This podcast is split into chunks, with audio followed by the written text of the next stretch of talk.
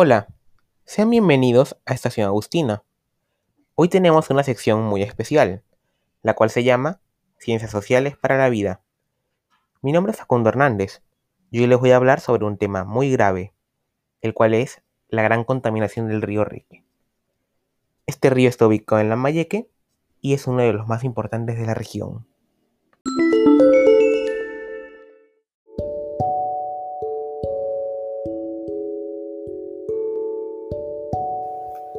Primero, muchas personas deciden bañarse aquí, pero lo que no saben es que esto puede hacer que se hieran, ya que muchos deciden tirar sus desechos a estos ríos, incluidos vidrios, los cuales podrían herirlos y ocasionarles una herida grave y una posterior infección. Y ni siquiera hay que bañarse para poder ser afectado por este río, ya que con simplemente tomar agua puedes llegar a contraer enfermedades, y en los peores casos, hasta una meba. Y no solamente los humanos somos afectados, sino también la vida marina, ya que los vidrios y bolsas plásticas que se pueden encontrar aquí pueden hacer que se atrapen, se hieran y posteriormente mueran y su cadáver quede al fondo del río contaminándolo aún más.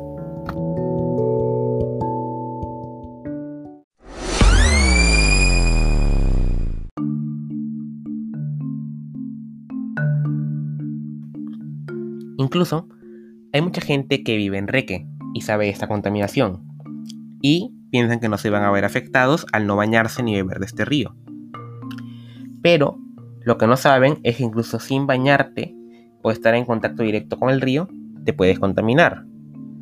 Los más afectados serían los agricultores, ya que pueden llegar a recoger agua de este río para echarlo en su chacra, pero al estar contaminado puede contener patógenos vegetales, lo cual puede causar enfermedades graves y dañar la economía de esta gente, porque puede que el cultivo sea sano y al entrar en contacto con este patógeno eh, lo mate y ya no puedan comerciarlo, teniendo que sembrar todo desde cero, perdiendo así mucho dinero y mucho tiempo.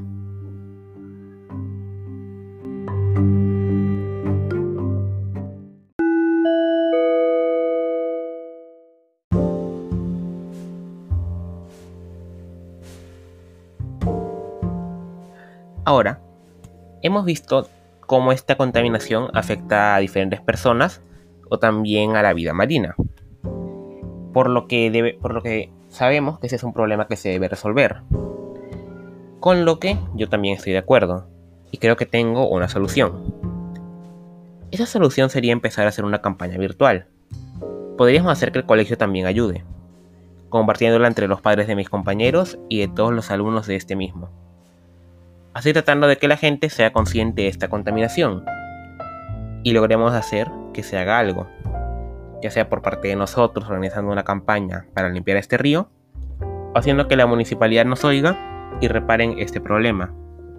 Incluso está dando un módulo en la zona del río con personal a cargo que oriente a la población que acude a este lugar y evitar algún incidente.